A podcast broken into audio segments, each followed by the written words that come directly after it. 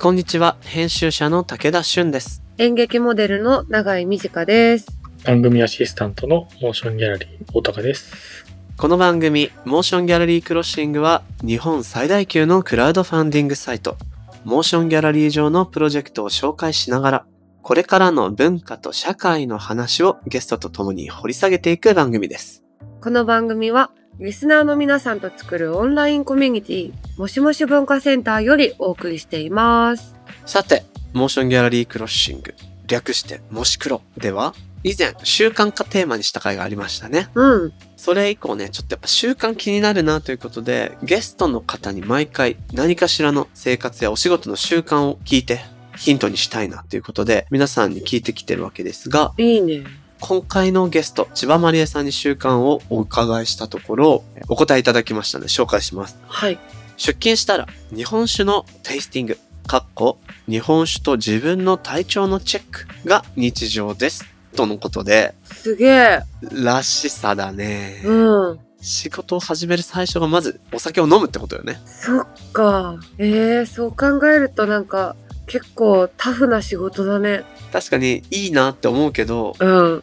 まあもちろんテイスティングだからゴクゴクゴクとは飲まれると思うんですけど、そうだよね。でもね、そのタフさ、要は、これ僕らでもわかる時があると思うんですけど、うん。よく食べるもの、うんうん。何でもいい。よく行く蕎麦屋さんでもラーメン屋さんとかでも何でもいいんだけど、なんか今日味ちげえなみたいな時ってあったりするじゃないあるね。で、こっちの状態が変わってんのか、向こうの状態が変わってんのか、よくわかんない。確かに。それをなんか人は味を落ちたなとか味変わったなって言ってるかもしれないんですけど、うん。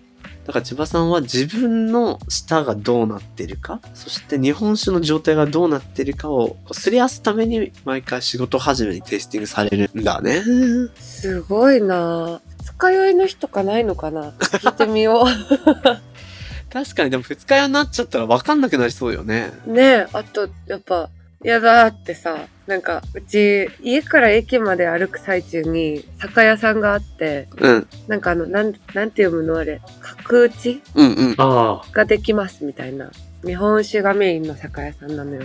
だからすっごい写真とかもバーって出てるし、なんか瓶とかもさ、もう見えるの前歩くと。うんうん。二日酔いの日もうそこ歩くのも嫌だもん。もうあ、ああ、見るのも嫌だみたいにならない。見たくないみたいな。そね。野菜生活飲みたいって時とかね。う。ねえ、そうそう。いやでもこうね、ちょっとテイスティングのお作法もね、ぜひ聞いてみましょうね。えー千葉さん、週間のご紹介ありがとうございました。この番組のハッシュタグは、シャープ、もし黒、ひらがなでもし黒です。アップルポッドキャストの番組ページにもコメントを書き込めます。皆さんのご意見、ご感想をお待ちしています。そして、Spotify の番組プレイリストのフォローと、もしもし文化センターへのご参加、こちらもお待ちしています。あなたももしもしーずになってねー。はい。ということで、始めていきましょう。武田俊と。長井美智香がお送りする、前回に引き続き、ゲストに西麻布ユリイカオーナーの千葉まりえさんをお招きします。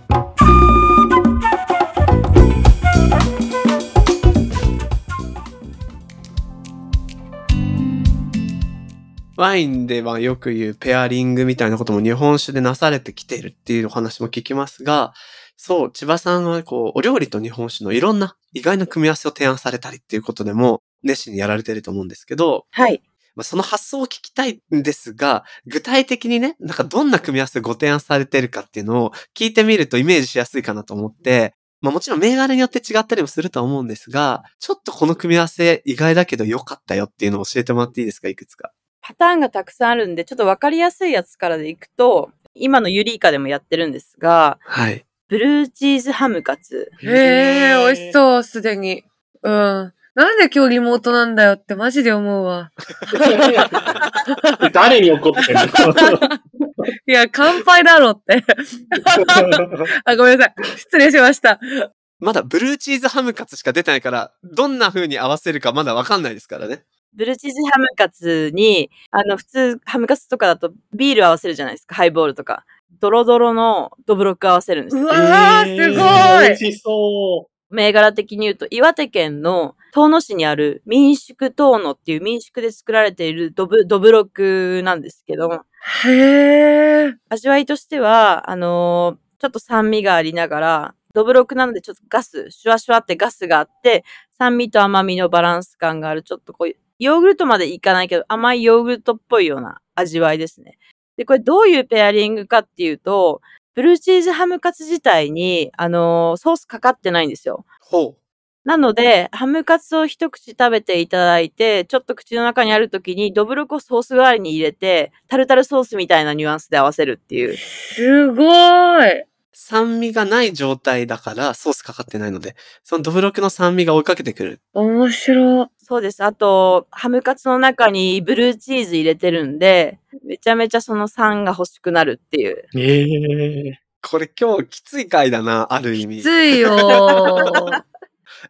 でもあの、すいません、お話途中で、あの、僕別の仕事で遠野にね、あの、この夏出かけたんですけど、いただくことできなかったんですが、そのドブロクがすごい美味しいドブロクだってお話を聞いてきたばっかりだったので、今そのお名前聞いて、また興奮しました。本当に美味しいですよ。ねえ、なんかすごいって。へえ、ブルーチーズハムカツとドブロク。なるほど。気になる。他にはどんなものが他には、一番わかりやすいやつとかだと、あれ、今やってるやつ、鴨のローストああ。はい。鴨肉のローストに、まあ、それは付け合わせが、あの、きゅうりをちょっとペースト状にしたソースなんですけど、ええそこに、木戸泉っていう千葉県のお酒があるんですが、もともと酸味のあるお酒なんですけど、それを、あの、赤ワインダルにちょっと入れて、熟成かけた赤いお酒で、へえ。おお。でワインほどそのタンニンとか強くないんですけども、そのキュウリの部分と、ちょっとこの、なんだろう、酸味と合わせるのと、あと鴨肉をその赤ワインダルに入れた感じの余韻が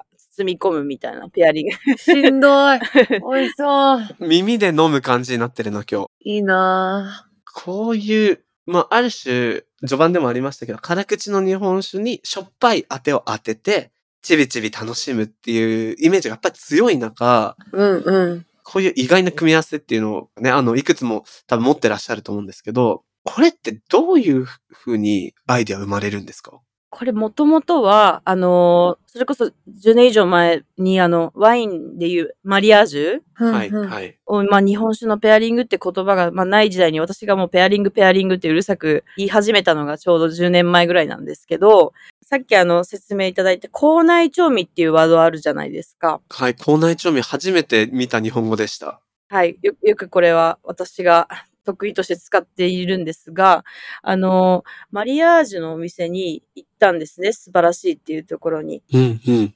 で、最初楽しんでる時はすごいなと思っていろんなとこを回ってったんですけども、自分が集中していくとちょっとずれてるんですよ。へえ。全部すごい店なんですけど。で、それってその、なんでだろうと思って、その店が悪いわけじゃないんですよ。で、気づいたら食べ方が違ってるのに気づいて、はほう。ワインのマリアージュっていうのは、お皿を一皿食べた時に、ナプキンで口を拭ってから、ごっくんして残りがでワインいただくんですね。うん、うん。飲み込んでからワインを入れる。で、私の場合はその日本人の口内調味って言って、ご飯食べて、おかずちょっと途中で食べて、お味噌汁を途中で流し込むっていう三角食べ口内調味っていうんですけど、口の中で料理がをするっていうことを、マリアージュのお店でやってたんですよ。あ。あそう。で、気づいたらグラスが汚れてるのが日本人だよねっていうのに気づいて。あ。へえ、面白い。なるほど。確かに確かに、口に飲み切らないまま流し込むというか、追いかけていくというか、入れちゃう。うんうん。はい。で、あ、それに気づいて、あ、じゃあなんかそのワインのマリアージュを追っててもしょうがないから、自分で言葉何でもよかったんですけど、ペアリングって言葉にしようっていう風にして分けるために、うん、日本酒のペアリングっていう風に、今、ワインのペアリングって言葉もまあごっちゃになってますけど、うん。マリアージュと分けたかったんですよね。当時マリアージュみたいなことをやってたんですよ。日本酒でも、特集で。で、そっから口の中に入れて、次何が欲しいかっていうのを想像すればいいなっていう感覚になって、まあ、とっても簡単なペアリングでいくと、お料理食べた時に、調味料は想像つくじゃないですか、例えば。うんうん。今、醤油欲しいな、ケチャップ欲しいな、レモン絞りたいなっていうのってありますよね。あります。で、今お酒がすごく辛口ではなく、あの、多様化してるっていう意味で酸味もあったりとかっていうお話をさせていただいたと思うんですけど、その時に、例えば、さっきちょっとクエン酸みたいな、こう、酸味のあるお酒がありますっていう話をしましたよね。うんうんうん。じゃあ、唐揚げを食べた時に、通常レモンが付け合わせにあるんだけど、それをレモンじゃなくてお酒でレモン代わりにしてあげるみたいな。なるほで、シェフと話し合って、うちはレモンつけないでお酒でペアリングしようみたいな。それが一番やりやすい。そう、酸味を日本酒に置き換える。なるほど。なるほどなーはい。でハムカツも調味料のソースに置き換えるみたいな。一番やりやすい手法です、これが。そっか。さっきのハムカツで言えば、ソースかかってないので酸味はない状態。そこにドブロクにすると、まあ、酸があるし、ふくよかさもあるから、タルタルのようなニュアンスでいただけると。そうですね。すごい。面白いなで、今までは日本酒とお料理っていうのは、日本酒はお料理を邪魔しない飲み物っていうカテゴリーだったんですね。うんうんうんうん。だからマリアージュみたいに1たす1がなんかバコーンってこう爆発することもなく、そこに寄り添ってますっていうのが日本酒だったんですけど、はいはい。それはあの、辛口一辺倒じゃない時代に突入してきた時にすごいもったいないなと思って、邪魔しないじゃなくて料理の一部になってもらおうとか、料理をあげる立場になってもらおうっていうふうに思って、意識的にそういうペアリングっていうのを言うようになりました。すごい。まさに僕が日本酒をそこまで親しんでこなかったのも、やっぱりその前者のイメージ、邪魔しない。そこにいて、お料理の横にいる感じうん。なんて言えばいいのかなお酒好きな人が淡々と飲んでるイメージ。で、食べ物はちょっとつまんで。切り離してましたよね。完全に。美味しい銘柄のお酒を飲んで、美味しい料理屋さんで飲んで、みたいな。ですです。なんで家で飲む気持ちにもならなくて。すごくわかります。なんなら、日本酒じゃなくてもいいですもんね。邪魔しないだったらね。そうなんですよね。緑茶杯的なやつとかでもいいわけですもんね。へえ、そんな飲み方があるんだ。いや、でも今簡単な例として、その酸味を足してあげたりみたいなお話ありましたけど、うんうん。このなんかこう、まあ、言ってしまえば科学的なお話とも言えるわけじゃないですか。なんかこう、さらに上級編で、上級編というとあれですけど、千葉さんが、ただここで酸味を足したら成立したなっていうよりは、もうちょっとふ複雑に考えたりもされるんですかしますね。でも結構、私の場合、割とこう、科学的な部分の良さっていうのは、まあ変な話、100本ノックじゃないですけど、じゃあこの料理に合わせるものなんだろうって言った時に知識がなかったら、100種類試せばいいじゃないですか。はあ、すごい。うんうんやる気があれば。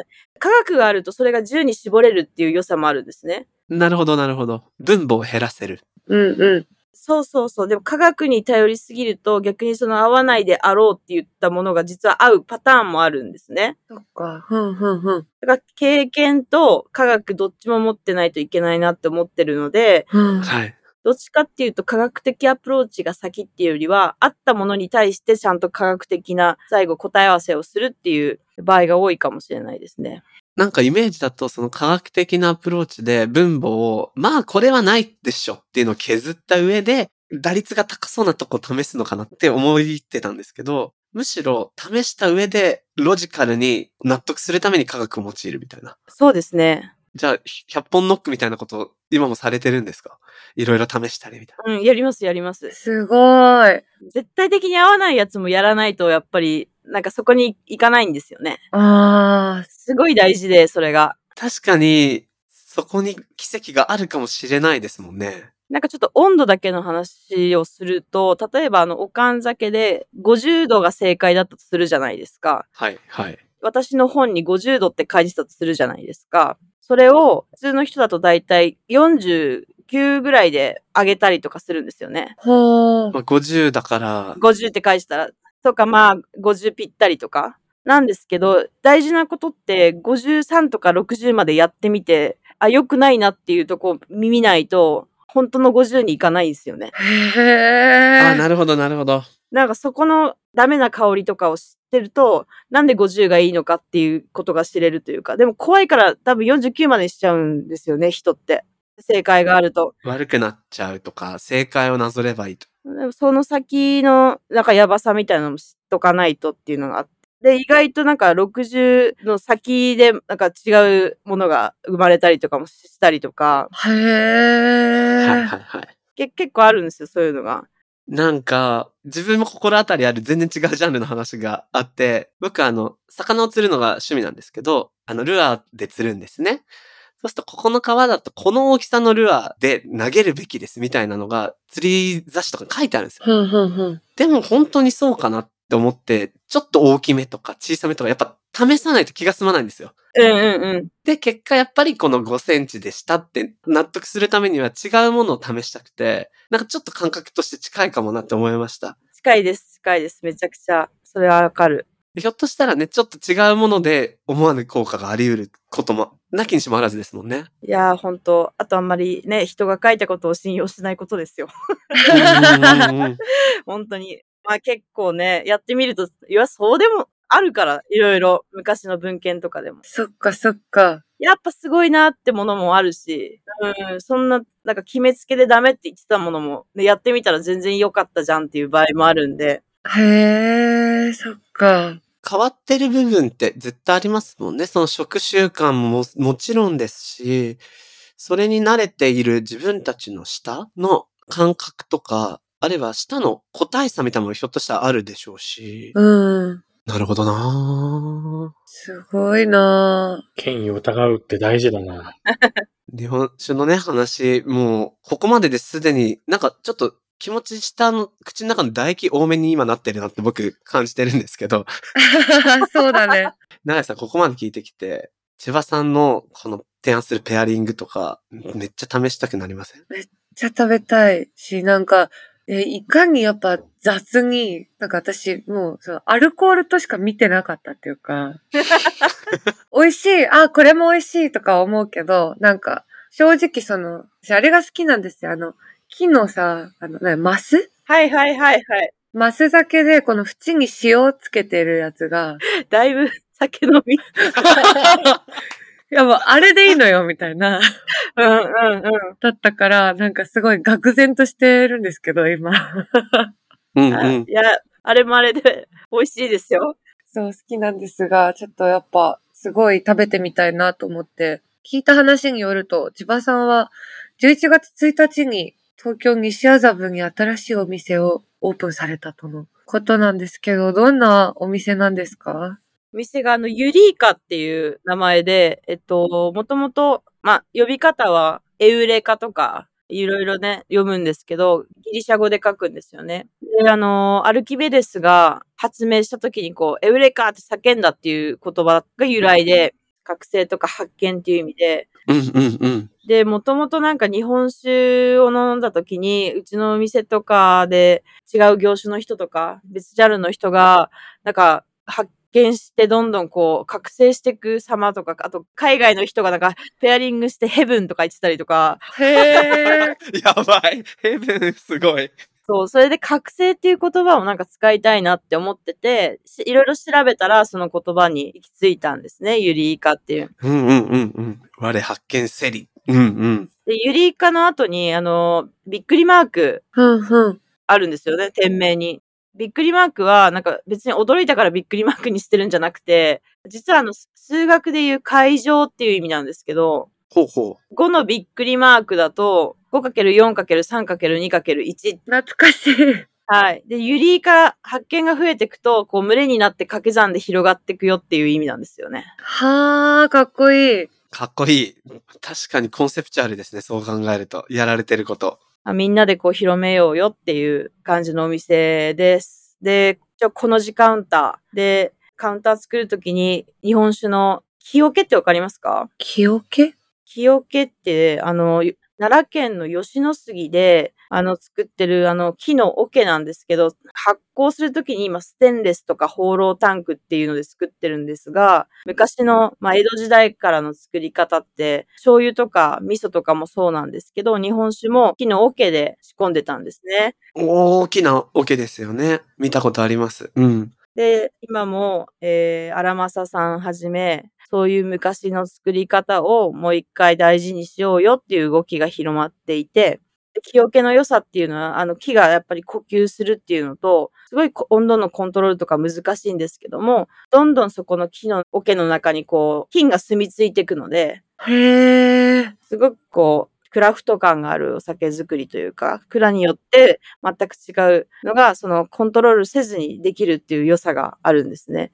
あーでその素材をカウンターで使おうっていうのをずっと決めていて、今回そういう風な木桶を意識したようなカウンター、こう丸い感じになっております。かわいいですね。このツイッターの写真、今見てます。ありがとうございます。日本酒好きにはたまらないんじゃないかな、その、木桶を知ってる人は。なんか酒蔵さんで木桶やってる秋田県の荒松さんは、なんか俺のためのカウンターじゃないかとか言ってたんですけど、素敵だな。ちょうど昨日もいらっしゃってて、なんかみんな楽しんで飲んでおります。いいな、西麻布。あの、写真見てて思ったのが、その、この時間歌っておっしゃいましたけど、この、木桶を使ってらっしゃる分、こう、R が効いてて、まあ、そうですね、丸。うん。こう、ちょっと楕円になってて、これも可愛いですね。はい、本当側板って言って、その、カウンターの下の板のところも丸くなってるんで、うんうん。日よけと同じようにこう、板が張り巡らされてるんですよね。うんうんうんうん。で、一応カウンター12席なんですけども、フラッと飲みたいお客さんをやっぱ大事にしたいなっていう気持ちで、ちょっと初心に帰って、立ち飲みの席も多めに作りました。あ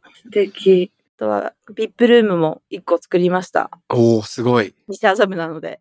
確かに確かに。に。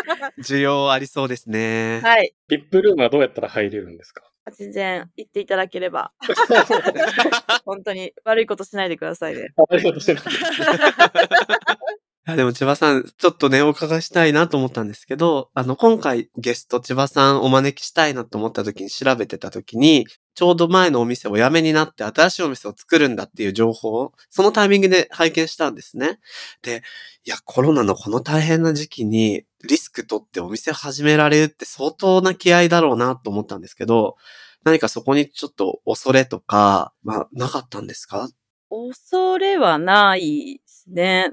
楽しみしかないというか。前からこう、ご自身のお店やられたいって思いはありましたね。コロナ前ぐらいからあって、で、コロナ期間中に前の店がお休みになったりとかして、で、外の仕事とかも結構自分なりにやってたんですよね。うんうん。なので、あのーそれでお店に出る回数減らしてたんですよ。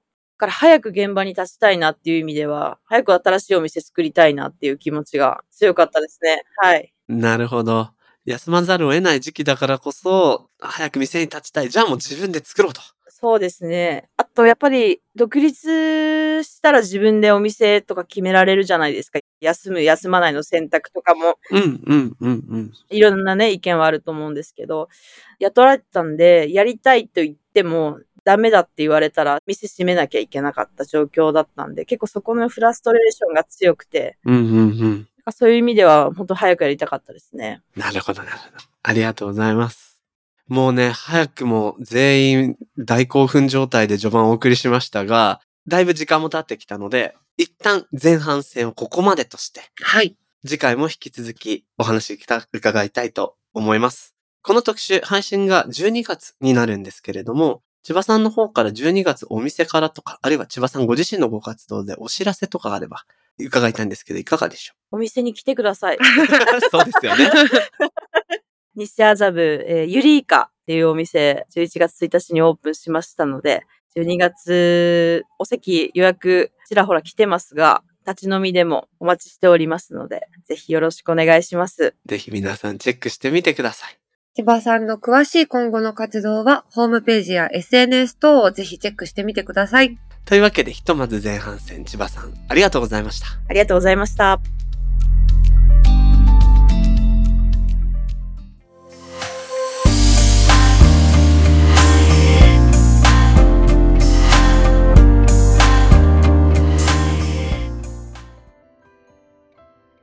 さて、ここからはモーションギャラリーで現在挑戦中のプロジェクトの中から、特に注目してほしいものを紹介するホットプロジェクト。大高さん、今日はどんなものがありますかお二人はこんな家に住んでみたいなとか、この建築家さんが好きだなとか、そういう好みの建築みたいのはあったりしますでしょうかうーん。そうね具体的にこの人のお家に住んでみたいまでないんだけれど、私も、この間、知り合いの長野のお家にお邪魔したんだけど、建てたばかりのお家。うんうん。うん広い土地が見つかったから。平屋で一戸建てああ、いいね。で、お庭先に大きなウッドデッキがあって焚き火ができてみたいなお家で、うわ、平屋の戸建てって贅沢だなぁいい土地があるとこういうことができるのかぁと思って、うっとり羨ましい気持ちで帰ってきました。いいなあ永井さんはあります私、ドデカワンルームの眩しくて目開かないみたいな。どういうこと具体的なんだけどなぜかわかりにくいっていう。もう日当たりが良すぎるドデカワンルームに住みたい。目開かないぐらいの明るさ。目開かないくらい。もうなんか別に夜クラブになるくらいのワンルーム。 や あ、なるほどね。パーティー、そう。 パーティーできちゃう感じ。そうそうそう。 いいじゃん。合体したらどでかい平屋を建てればいいんだよね。うん、そういうこと。体育館ってことかな、じゃあ。そうね。うん。天井からスピーカーつって。それは本当にクラブだな。ですね。まあ僕はね、やっぱ三鷹天明反転住宅のね、話もあったけど、うんまあ住むのもいいし、会議とか、あ、最近結構ね、三鷹反転天明住宅で会議しましたみたいな投稿も、やっぱ今さっき増えてるんです。贅沢な会議だ。いいねそういうのやりたいなと思いつつ、今回はまたこう、素晴らしい建築系のプロジェクトをご紹介したいんですけど、はい。うん。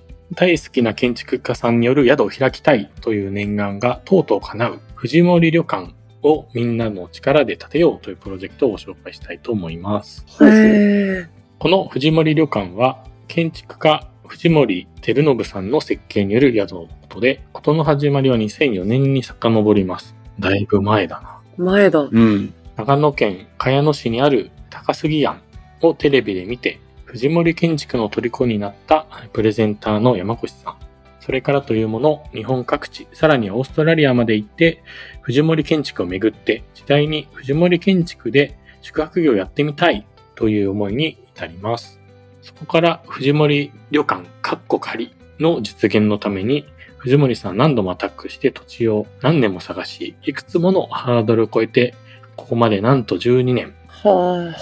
ふぅ。ついに藤森旅館かっこ仮の着工に至りました。ということで今回のプロジェクトでは建物の屋根にかかる費用の一部を募ります。すごい。まずさ、すんなり読んでいただいてるんですけど、ちょっと尋常じゃないよね、これ。尋常じゃないよ。 18年、くどき、土地を探し。いや、てっきりなんか、いや、これは別にどっちがいいとかいう話ではないんだけれど、こういう旅館系のプロジェクトってやっぱり元々あった建物を綺麗にして旅館として再構築しますっていうのがまあ、ある、これまで紹介した形ではあったんだが、そうだね。今回、まっさらに建てるんでしょすごっ。で、えーっと、プロジェクトページに事の経緯の漫画があるんですけど、土地探しに7年かけて、いや口説くのに3年かけて。ー、やば。こんなでも、やりたいって言ってさ、やれることって、ここまであんだねって感じじゃない すごいわ。好きな建築が見つかった、大好きになった、わかります。っわかる。てなったら、自分のお家を建ててもらいたい。これがまだわかりやすい夢じゃないうんうん、そうね。旅館を作りたいから土地から探すってすごいすごいよ。で、ねえこの藤森さん、僕、恥ずかしながら、あの、お名前ちゃんと知らなかったんで見てみたんですけど、うんうん。プレゼンターの山越さんが虜になった建物高杉庵。これ自体がね、なんか非常に面白いね、確かに。ねえ。めっちゃね、日本足で超高い、なんていうんやろ。ツリーハウスのような高さにお家が建ってるみたいな感じで。うんうん。すごい。これ好きになっちゃったらもうこの人に何か作ってもらうしかないよなという気持ちもありますね。ちょっと規模がすごすぎて、どこから紹介しようって感じなんだけれど、ほんと。えーちなみに、えっ、と、もう土地は見つかり、2023年夏オープン予定で、場所、えー長野県八ヶ岳のふもと、富士見町という場所で、はい。広さ4000平米の敷地を用意しておると。すごい。でかい。そして、えー最大5名、1日1組限定のお宿っていう感じで、なんかね、平屋の建物なんですけど、ちょっと細長くって、屋根に桜が植えられるみたい。ねえ。素敵。可愛いよね。うんうん。いいな。でね、他にも情報としてはもうすでに結構話題になってて、510万円の目標金額。こちらは銅板で屋根をしつらえるためのお金だったそうなんですが、へえ。すでに達成して800万円超えており、すごい。ストレッチゴール300万円に定めたのが超えており、うん。えーさらにお金が集まると、いろいろグレードアップしていくんじゃないかっていう感じがします。はあ、すごいです。ねえ、圧倒されちった。本当だよね。えー、そんなですね、藤森旅館主催の山越のりこさんからリスナーの皆さんに向けてメッセージが届いているのでご紹介します。はい。藤森旅館かっこ仮を完成させるためのクラウドファンディングをみんなで立てようというタイトルにしました。たくさんの人が心を寄せて完成する、そんな特別な建物を目指したいと思っています。ここに至るまでたくさんの方のお力をお借りしてきました。そして今、クラウドファンディングを通じて、さらに多くの方に携わっていただけることが何より嬉しいです。もちろん、今回のクラウドファンディングのリターンもしっかりお返ししますが、本当に皆様にお返ししたいのは、藤森旅館の一員として自分も関わっていると胸を張っていただけるようなそしてそのことが喜びとなる授業を継続していくことです。ますます多くの方に関わっていただき、今後の展開も見守っていただければ幸いです。とのことで。熱いなあねえ。でもなんかちょっと思った。山越さんご自宅じゃなくて旅館を作ってもらいたいってなったのは、藤森さんの建築に多くの人に触れてもらいたいっていう気持ちがあったのかもなっていう気がね、して。ねえ。確かに確かに。旅館ならね、いろんな人が泊まりに来ることで体験できるじゃないそうだよね。素敵。素敵な熱い思い、ありがとうございます。えーこのプロジェクトは、モーションギャラリーで12月21日まで、ぜひチェックしてみてください。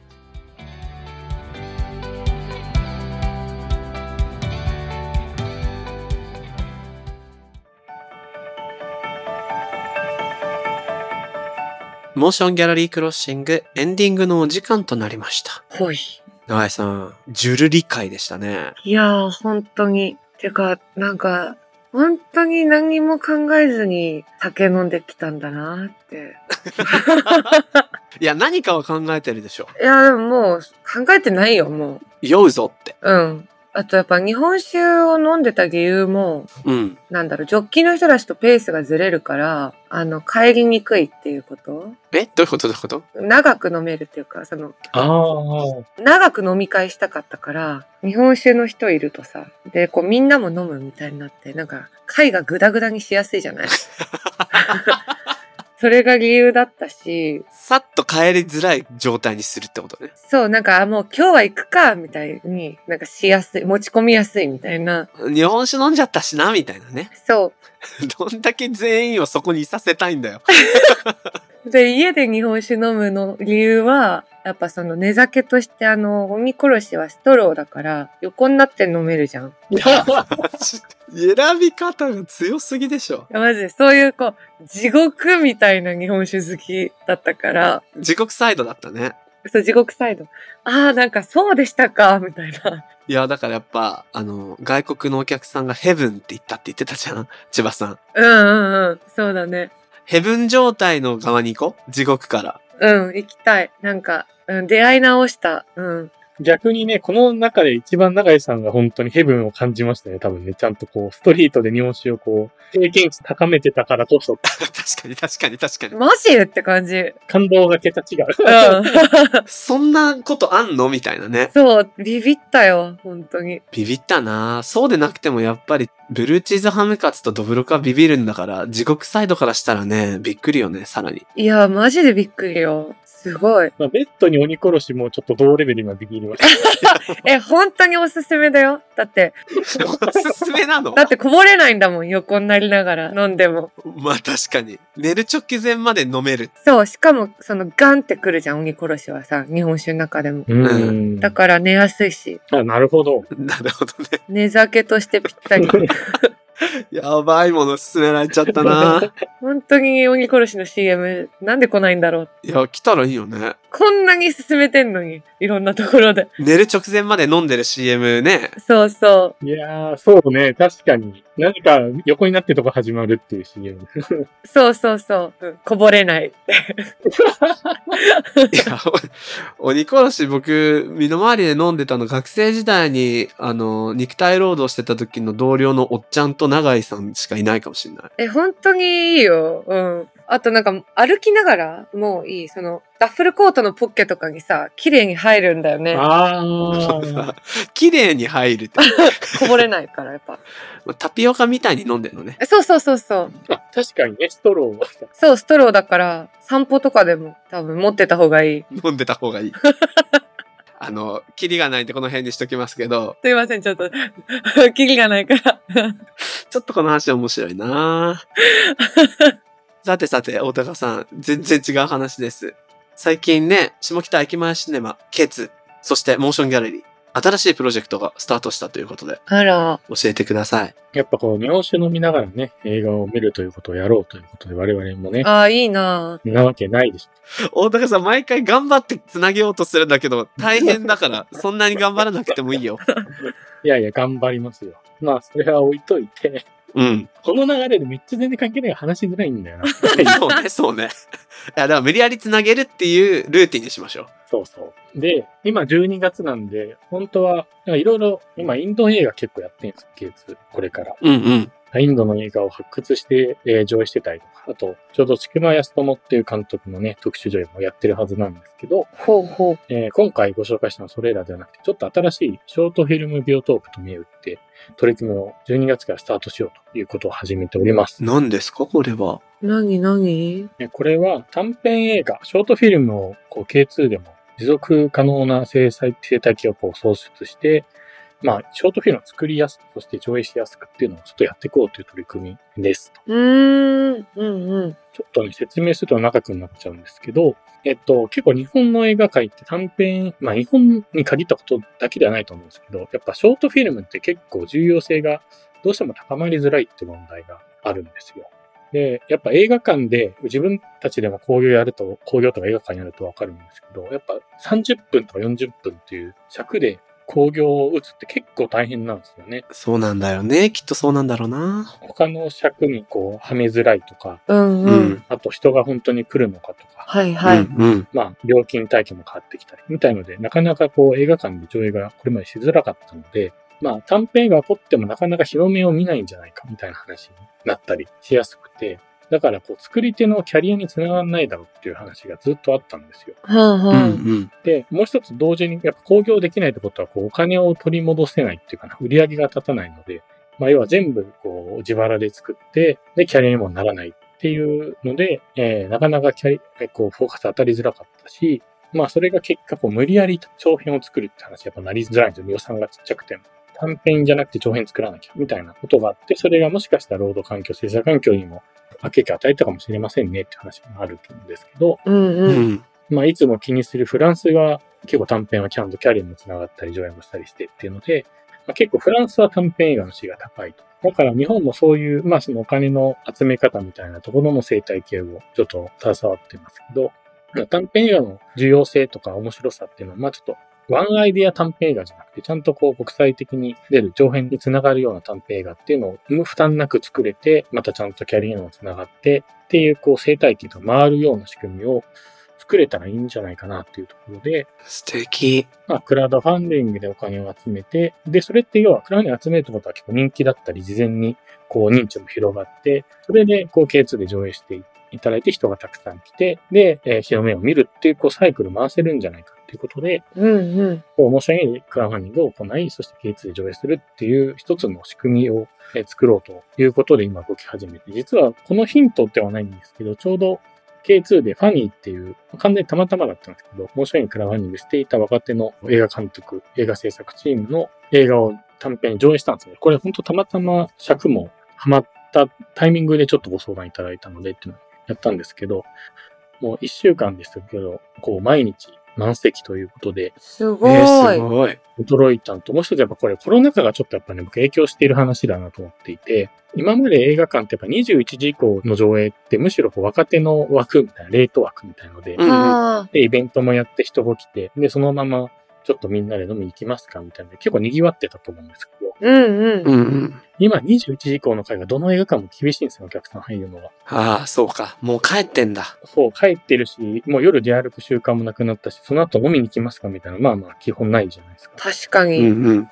どこも21時の回厳しいねっていう形だったんですけど、短編のファニーとかすごく入って、別にみんなその後飲みに行くわけじゃないんですけど、こうやっぱ30分とかサクッと帰れるみたいな多分安心感がちょうどいいんだね。うん。うん、あったっていうことで、多分短編映画のちょっと位置づけも今変わりつつあるかもしれないなっていうので、ちょっとこう若手だったりの映画制作の支援、まあ全体のこう、世帯権もうまく変えられるんじゃないかという、ちょっとこういうね、ショートフィルムビオトープという名前で、新しい時のケツでも面白いのもやっていこうとしております。これ、いいな試みとしてもいいし、小高さん、名前すごくいいぁ。ね。ね。名前ね、ビオトープ入れたのすごくいいね。そうですね。素敵です。その時話盛り上がってたから、隣に青いビオトープの人がいてね、そのまま使っていいかなみたいな話をしてた。 いや、でもほんとね、短編から、いや、だから小説だとね、短編を若手が書いてよかったら長編を、みたいな流れって結構作りやすかったりするけど、うん。映画の場合作ったらいいけど流せにくいっていうとかネックだったっていうのはあると思うので、そうだよなぜひね、あの K2 とモーションギャラリーのコラボレーションで面白い作品が生まれていくといいなっていうふうに思います。はい。えーショートフィルムビオトープ、ぜひ皆さん注目してみてください。この番組のハッシュタグは、シャープ、もし黒、ひらがなでもし黒です。そして、アップルのポッドキャストのコメントでもご意見、ご感想お待ちしています。また、番組のオンラインコミュニティもしもし文化センターでは、会員限定 SNS にて通称もしもしーずと呼ばれるリスナー会員の皆さんと番組クルーで、番組の感想や気になるトピックについてシェアしています。武田さんと永井さんによるスピンオフトークを配信しているほか、もしもしーず限定グッズの会員ショップステッカー、さらに毎月のミニタップなど、ここだけで楽しめるコンテンツが盛りだくさんです。もしもし文化センターへは番組概要欄に貼ってある URL からアクセスできます。皆様のご参加お待ちしております。はい。